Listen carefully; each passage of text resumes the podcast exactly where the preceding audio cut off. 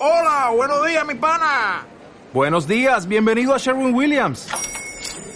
¡Ey! ¿Qué onda, compadre? ¿Qué onda? Ya tengo lista la pintura que ordenaste en el ProPlus app. Con más de 6.000 representantes en nuestras tiendas listos para atenderte en tu idioma y beneficios para contratistas que encontrarás en aliadopro.com. En Sherwin Williams somos el aliado del PRO.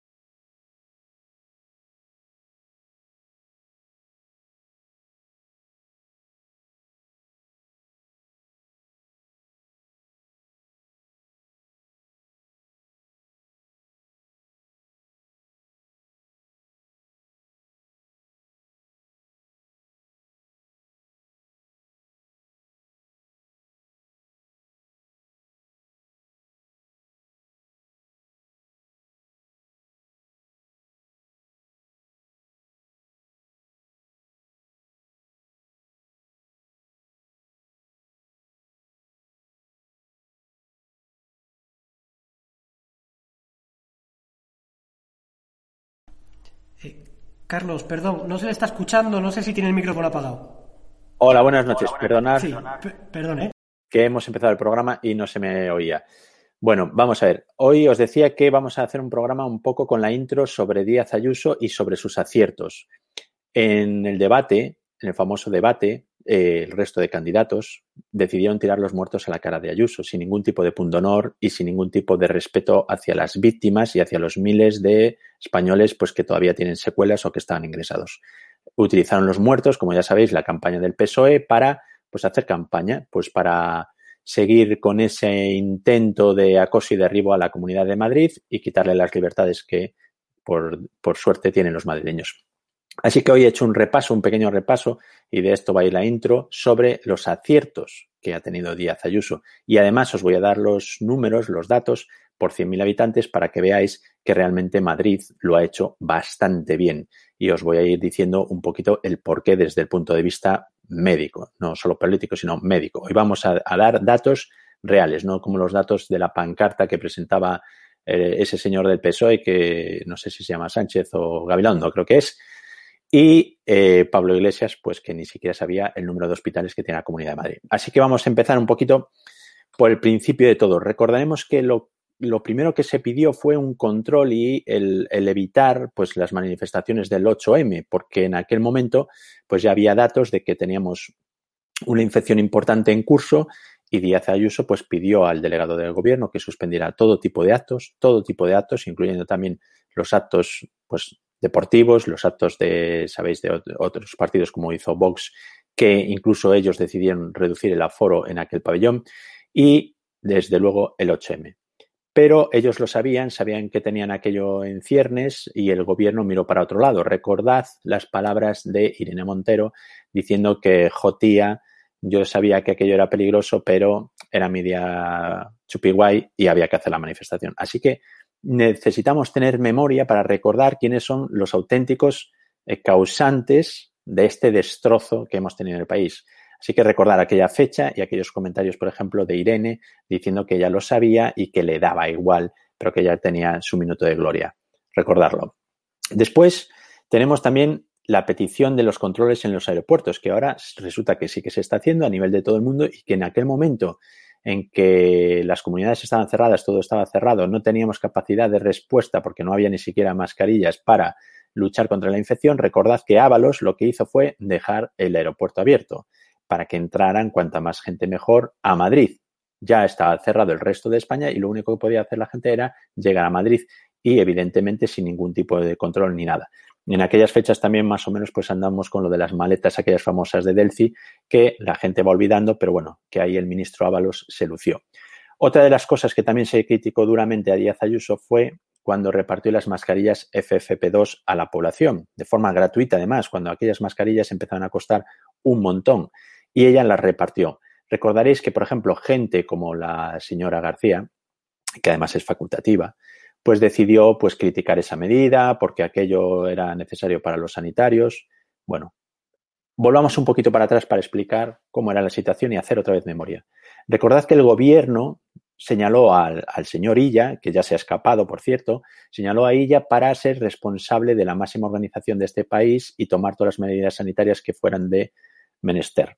Bien, Recordad que ella no sabía ni lo que era el Ministerio de Sanidad, no sabía ni lo que podía hacer el Ministerio de Sanidad y al cabo de 10 días tuvo la bajada de pantalones y dijo a las comunidades autónomas que se buscasen la vida. Entonces vamos a empezar recordando esos detalles. Porque lo que hizo el señor Illa con aquella decisión fue que España, las comunidades autónomas, llegaran 10 días tarde a aquel mercado que se convirtió luego en un mercado persa a conseguir materiales. Y el gobierno de España abandonó a las comunidades autónomas. Vamos a recordarlo. Y aún así, la señora Díaz Ayuso consiguió mover el mar, cielo, tierra, aire y todo para empezar a traer material a España. Aviones cargados de material. Repartió las mascarillas FFP2 a la población e hizo un esfuerzo que no hizo el gobierno de España que hicieron algunas empresas privadas, pues por ejemplo Inditex, para ayudar a los españoles, pero no el gobierno de España. Recordaréis también que las mascarillas que consiguió al final traer el señor Illa fueron defectuosas, infectaron a miles de sanitarios. Así que vamos por ahí. Otro también que se lució bastante fue el señor Ábalos repartiendo servilletas, porque eso era lo que estaba repartiendo, las famosas mascarillas higiénicas, que está claro que no sirven para detener la infección, en los metros de Madrid. Recordad, en el transporte empezó a repartir aquellas servilletas, con lo cual probablemente miles de madrileños se contagiaron creyendo que con aquellas servilletas que repartía el señor Ábalos estaban seguros. Bien, más cosas. La señora Díaz Ayuso ha intentado negociar vacunas para la Comunidad de Madrid, viendo que el gobierno pues, no se movía ni para adelante ni para atrás, de brazos cruzados, esperando que Europa nos solucionara la papeleta, Díaz Ayuso empezó a negociar otro tipo de vacunas, Sputnik o de otros, de otros países. Muy bien. ¿Qué es lo que resulta que ha hecho Alemania hace nada? Encargar 80 millones de vacunas a Sputnik. Y recordaréis también que se le dijo a Díaz Ayuso que era una insolidaria, que eso no se podía hacer, que cómo iba a ir una comunidad autónoma por libre. Es que debemos recordar al gobierno de este país que el gobierno del país abandonó a las comunidades autónomas y les dijo, vayan y ustedes hagan lo que puedan hacer. Más cosas, y esta sí que me parece extremadamente grave y sangrante y que fue una de las cosas que la candidata de Más Madrid, pues se cayó, pasó por ahí como de estrangis. Recordad cuando se inauguró el Hospital Zendal, un hospital público hecho con el dinero de los madrileños para servir a los madrileños y no solo para servir si hacía falta al resto de España si las UCI se volvían a colapsar y los hospitales se volvían a, colapsar. ¿Qué es lo que hicieron esta gente? Intentar boicotear, manifestaciones, decir a la gente que allí aquello era poco más que irse a morir. ¿Y qué es lo que dijeron los señores en el debate? No, bueno, sí, yo no lo voy a cerrar porque ahora lo voy. O sea, son unos hipócritas. Y más aún siendo anestesista, igual que yo, la señora García, criticar la apertura de un hospital me parece, vamos, lo más hipócrita y rastrero que se puede hacer. Porque todo el mundo sabemos que cuando se abre un hospital necesita cierto tiempo para empezar a funcionar al 100%. y se hizo en un tiempo récord. Y eso ha salvado la vida de miles de madrileños y ha conseguido que no solo no se colapsen los hospitales, sino que otros hospitales puedan seguir atendiendo, realizando cirugías y salvando al final la vida de otros pacientes, que no todo es el COVID. Así que la señora Díaz Ayuso, con el Hospital Zendal, ya debería de sacar, si no la mayoría absoluta, pero vamos, debería de estar apoyada por todos los madrileños, en mi humilde opinión. Bueno, pues eh, después de hablar un poco de los, de los otros candidatos, os voy a hablar de los números que tiraban a Díaz Ayuso diciéndola lo, de los muertos, que me parece gravísimo. Bueno, pues si contamos los muertos por 100.000 habitantes en las comunidades de este país, la comunidad de Aragón es la peor de todas. Después va Castilla y León, después Castilla-La Mancha, luego La Rioja y después viene Madrid. Bien. ¿Y cuál es la diferencia de todas estas comunidades autónomas? Primero, Madrid tuvo hospitales suficientes para atender a la gente y por eso no murió más gente, cuando el resto de comunidades autónomas probablemente no estaban suficientemente preparadas para poder aguantar esas oleadas y por eso tuvieron más mortalidad que Madrid.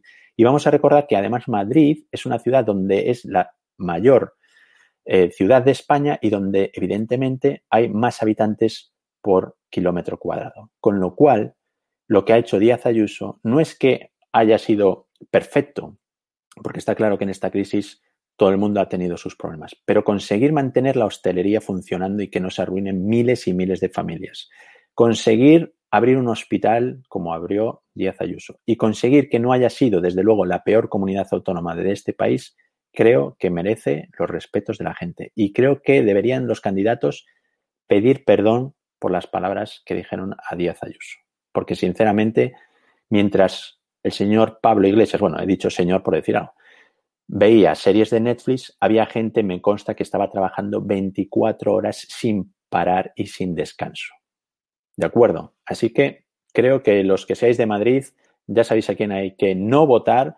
Después, dentro de los que podéis votar, ya sabéis que está ahí Díaz Ayuso, está el PP, está Vox, desde luego, que también va a ayudar un montón a los madrileños, sobre todo a limpiar un poquito las calles de esto que cada día se va subiendo de madre.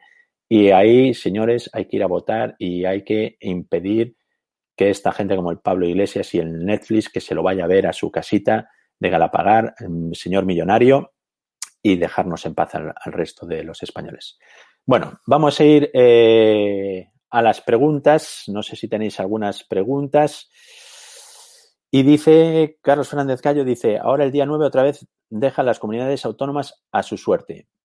Bien, vamos a ver, desde el punto de vista eh, clínico, médico y de, lo que va a ser la epidemia, yo creo que es mejor así. ¿Por qué? Bueno, como dije en el programa, a partir de marzo las cosas ya no iban a empeorar, van a ir siempre a mejor. Ya visteis que se ha cumplido, es decir, vino la Semana Santa, que todo el mundo dijo que, uh, la Semana Santa después, y no ha pasado. ¿Por qué? Porque seguimos vacunando y porque lo que hay que pensar es que hay un porcentaje altísimo de gente que ya está inmunizada sin ni siquiera haber tenido la vacuna, porque el 80% de gente que tiene contacto con el coronavirus son asintomáticos. Entonces, en este tiempo ha ido habiendo cada vez más y más y más casos de gente asintomática, de gente sobre todo de menor edad. Entonces, ahí veis que las cosas pues empiezan a equilibrar y no hay razón para tener otro estado de alarma, no hay razón para que el gobierno nos quite derechos, el gobierno reparta 2.500 millones de euros a dedo a empresas que ni siquiera tienen dirección, empresas sanitarias, que luego no saben qué materia tienen que traer. No hay ninguna razón. Yo creo que la gente es, eh, es sabia, la gente no es tonta, si se le informa, si se le ayuda, la gente va a responder.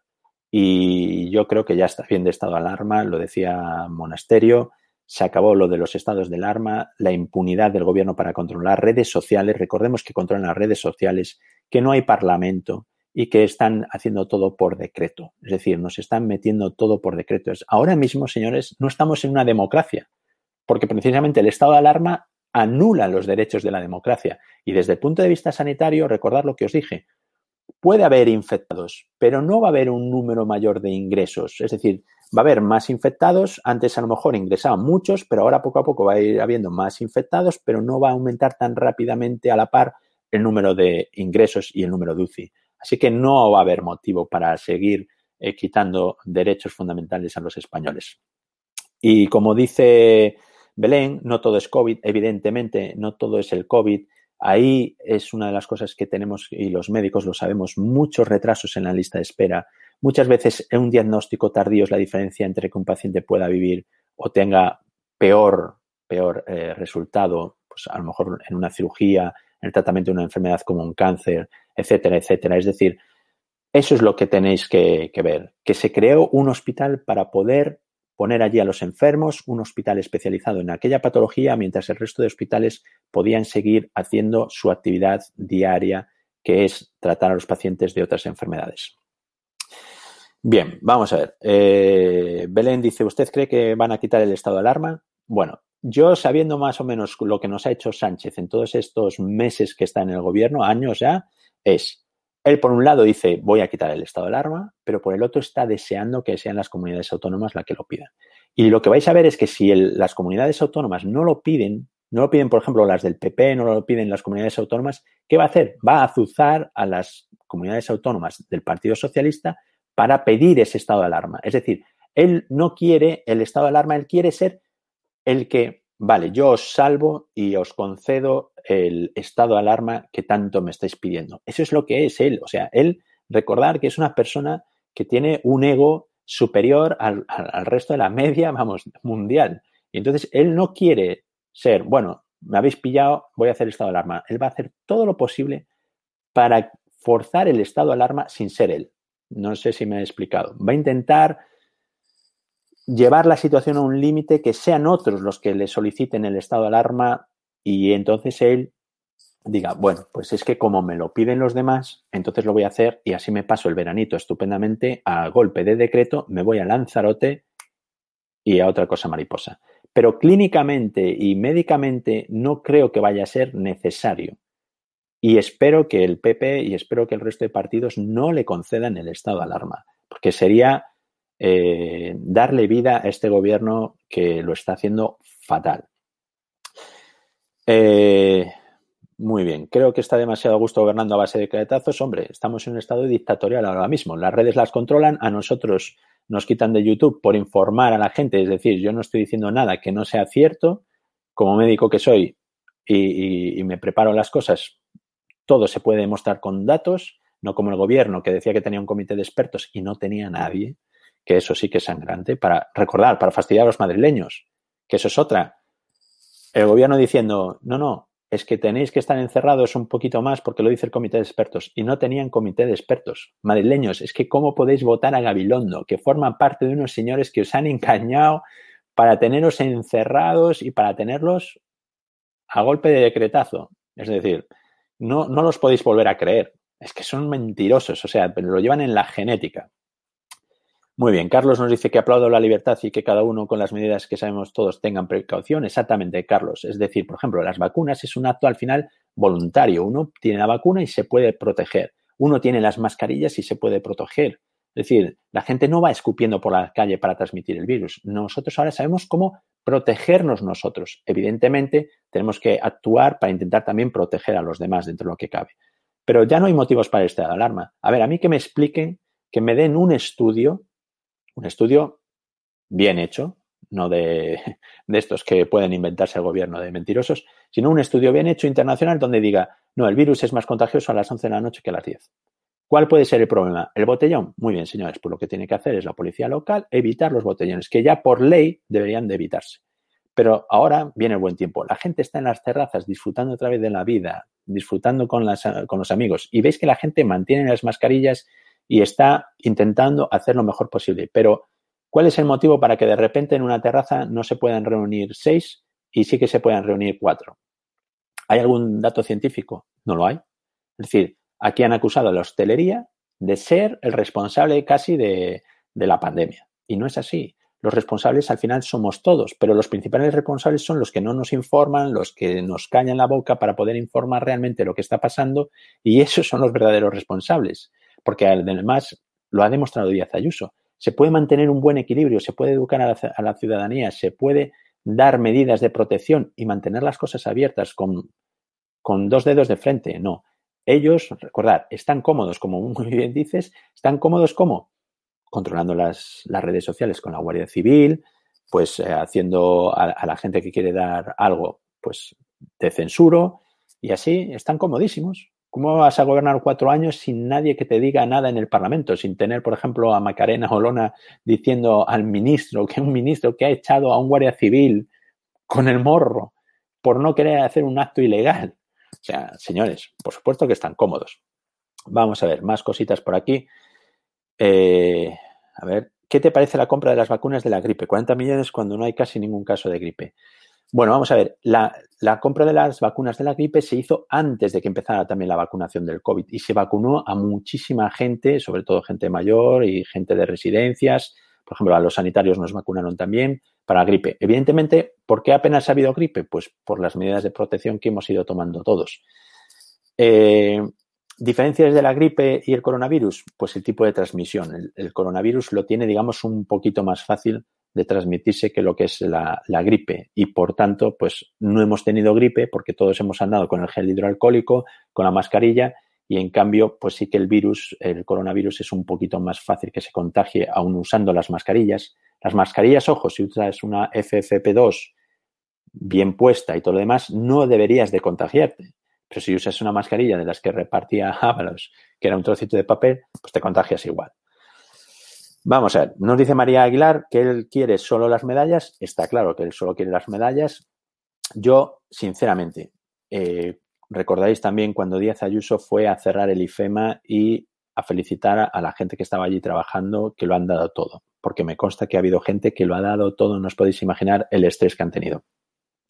La buchearon, dijeron que si las medidas de seguridad, apuntaron con el dedo, le dijeron de todo. El señor Pablo Iglesias no ha ido a ninguna sola residencia. El señor Pedro Sánchez no ha ido a ningún hospital, no ha visitado ninguna UCI, no ha ido a ver qué es lo que necesita la gente, no ha ido a visitar a los enfermos ni a las familias de los fallecidos. Nada. Él está ahí para qué? Para recibir dos cajas. Dos cajas de vacunas, ponerles la pegata y hacerse la foto. ¿Eso es lo que quiere la gente? Bueno, desgraciadamente es lo que hemos votado. También es verdad que ha mentido desde el principio. Yo entiendo que mucha gente que ha votado al Partido Socialista ahora estará más que arrepentida de tener a un mentiroso como un Pinocho que tenemos en el gobierno. Pero bueno, por ahí van a ir las cosas. Dice José que el virus es un negocio de billetes y soros. Bueno, evidentemente, mm, no sé si es un negocio. Para muchos, desde luego, está siendo una ruina. Pero no me parece un negocio. Te diré que hay gente que probablemente sí que ha hecho negocio, recordar los 2.500 millones que ella repartió a dedo, eso sí que puede ser un negocio, pero en general para el resto de la población, para todos los demás, no ha sido eh, ningún negocio. Sí que es cierto que mucha gente pues se puede hacer de oro. Las vacunas, me consta que muchas compañías las están vendiendo al precio que les, que les cuesta, pero al final, pues, pues sí, hay gente que ha hecho mucho dinero, ventiladores que se han comprado pagando 50.000 euros cuando un ventilador cuesta 9.000, 10.000 euros como mucho. Es decir, ha habido gente que se ha quedado con muchísimo dinero. Y Carlos nos dice otra vez que la compra la hicieron vía extrema necesidad y sin publicación. Bueno, pues ya sabemos lo que fue aquello, cómo fue aquello. Se encargó a gente que ni siquiera estaba en aprovisionamiento de hospitales ni nada. Se repartió entre mucha gente, muchos amiguetes y salvo las mascarillas, por ejemplo, y los materiales que empezó a traer Inditex, y como digo, la, la, señora Ayuso en aviones, aviones y aviones que estuvieron llegando al aeropuerto de Madrid por la Comunidad de Madrid, pues el resto pues no se vio. O sea, ¿qué es lo que se vio? Mascarillas falsas, test falsos. ¿Por qué? Porque lo encargaron a gente que no tenía ni idea. Así que se fue mucho dinero. Doctor, yo creo que quieren abrir en verano y volver a cerrar en otoño. Bueno, pues me parece que si ya abren en verano no van a poder volver a cerrar, porque eh, es lo que he dicho, epidemiológicamente, es decir, número de ingresos y lo demás, a mayor número de vacunados va a ser muchísimo más difícil el mantener el criterio de decir, no, lo mantenemos cerrado.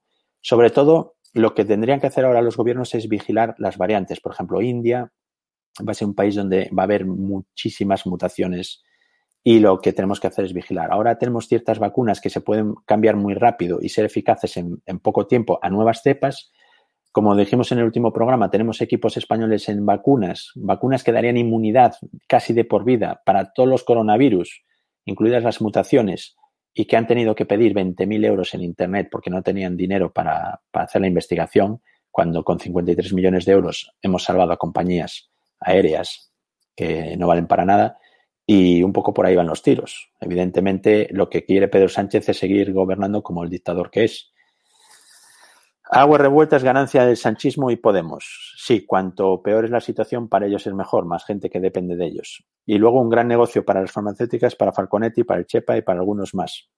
Bueno, está claro que ellos han hecho muchísimo negocio, muchísimo dinero y hoy con el programa de hoy pues lo que quería era pues un poco reconocer la labor de Díaz Ayuso, que además no solo es que haya estado sometida a tensión, como hemos estado todos. Imaginaros un dirigente que ve que sus ciudadanos pues mueren, que sus hospitales se colapsan, que se llenan de gente y me consta que han estado trabajando durísimo para intentar remediar esto. Y a eso hay que añadirle que te está boicoteando el propio gobierno de España. Es decir, imaginaros la situación. Yo creo que dentro de unos cuantos años a mucha gente la van a juzgar porque aquí ha habido un boicot, es decir, aquí ha habido, ha habido intentos de conseguir pues, que Madrid se hundiera todo lo posible. Es decir, comités de expertos falsos, aeropuertos abiertos sin control, eh, materiales defectuosos, todo, todo, todo para empujar al, al, único opositor a este gobierno, que en este caso pues es la señora Díaz Ayuso. Es decir, que yo creo que los madrileños el día 4 le van a dar una lección estupenda a Pablo Iglesias y a Pedro, pero vamos, estoy convencidísimo. ¿Sabes si existe algún dato estadístico de vacunados que hayan recaído o incluso fallecido? Bueno, pues en, de momento, eh, vamos a ver, por ejemplo, en las residencias, en las residencias, el número de infectados que han tenido además síntomas es menos del 1% de los que ya estaban vacunados, ¿de acuerdo? Así que eso es una muy buena señal. Y, y que hayan muerto en residencias, estoy hablando, por ejemplo, de Galicia, que lo conozco bien, que hayan muerto por coronavirus en vacunados no tenemos nadie aquí en Galicia y esos datos los conozco bien. Es decir, que las vacunas son muy eficaces, pero lo que digo, hay que seguir manteniendo la vigilancia a otros países y que no nos vuelva a hacer el gobierno lo que hizo. Es decir, pues la India va a tener mutaciones, esas mutaciones va a haber que estudiarlas y lo que hay que hacer es cerrar, lo siento, cerramos los aeropuertos y cerramos el tránsito a esta gente hasta que estudiamos pues que haya una cierta eficacia o lo que sea y podamos volver a abrir. No podemos volver a caer en lo mismo. Esta gente lo que hace es una dejadez de sus funciones total y nos quieren volver otra vez, pues como decíais, otra vez, si en otoño ellos tuvieran una cepa diferente que las vacunas no sean eficaces, yo creo que el señor Pedro Sánchez, vamos, estaría contento así os lo digo, estaría contento de volvernos a cerrar otro estado de alarma y seguir gobernando dos años. El equipo de Díaz Ayuso es muy bueno, gente muy humana y además gente preparada. Es decir, así como tenemos en el Ministerio de Sanidad gente que ni siquiera está relacionada con la medicina, no digo ya que sean médicos, que por lo menos entenderían y hablando sobre todo de una pandemia mundial con miles de muertos, pues que menos que poner a alguien que sepa, ¿no? Algún médico que sepa realmente cuáles son las situaciones y dónde actuar. No, Tuvimos un filósofo, ahora tenemos otra señora que antes estaba con el tema de las comunidades autónomas y todo lo demás, y la ponemos de ministra de Sanidad. Es que, es que no tienen vergüenza. No tienen ni siquiera vergüenza. Es decir, cuando se ha ido ella, pues podían poner a alguien un poquito de nivel, ¿no? Que yo creo que hay mucha gente, incluso socialistas, pues que tendrán algo de nivel. Pues no, ponemos a la que le toca la cuerda y me da igual que no tengan idea. Así que, pues por ahí van los tiros. La situación que estamos viviendo con este gobierno es inaceptable. Aguantamos y estamos todos callados. Bueno, María, date cuenta que es que estamos todos callados porque la gente no habla. La gente no puede ni siquiera reunirse y comentar y empezar ese run run de decir, oye, hay que hacer algo. Por eso les conviene el estado de alarma, porque nos tienen callados, la gente no puede compartir ni siquiera en redes eh, verdades y entonces pues así es como nos están manteniendo. Es decir, primero la cagaron, perdón por la expresión, y luego ellos están tapando el que la gente no empiece a pedir responsabilidades. ¿Qué es lo que tendríamos que hacer? Pedir responsabilidades. Es decir, a ver, señor, usted nos comentó que tomaba estas medidas. Muy bien. ¿Y quién tomaba esas medidas? Ah, no las tomaba nadie. A la cárcel, por negligencia. Es decir, vosotros imaginaros ahora que vais a un hospital a operaros y os opera, pues, yo qué sé, el electricista del hospital y dice, no, no, es que esto me lo ha dicho a mí, que lo tengo que hacer así el, médico. Ah, y luego no había médico. Es que, o sea, es que eso es lo que ha hecho el gobierno. O sea, negligente con la vida de miles y miles de, personas, de españoles. O sea, yo estoy convencido de que en algún momento los jueces les van a llamar y los van a sentar en un banquillo. No puede ser que se vayan de rositas. Y nos dice Belén que la televisión está comprada y hay mucha gente que los justifica. Dicen que han hecho lo que han podido. Bueno, Belén, una cosa es eh, hacer lo que uno puede y otra, otra, si uno ve las medidas que han tomado, yo creo que lo que han hecho es lo que han podido para fastidiar a otros. O sea, ya no es que si tú realmente quieres hacer todo lo que puedas, pues lo primero que haces es quitas a ese ministro de Sanidad que no tiene ni idea y pones a una persona al mando que sí que tenga idea. Y después, evidentemente, las medidas consensuadas pues pueden salirte bien o pueden salirte peor, pero están tomadas por alguien que sabe qué decisiones tiene que tomar.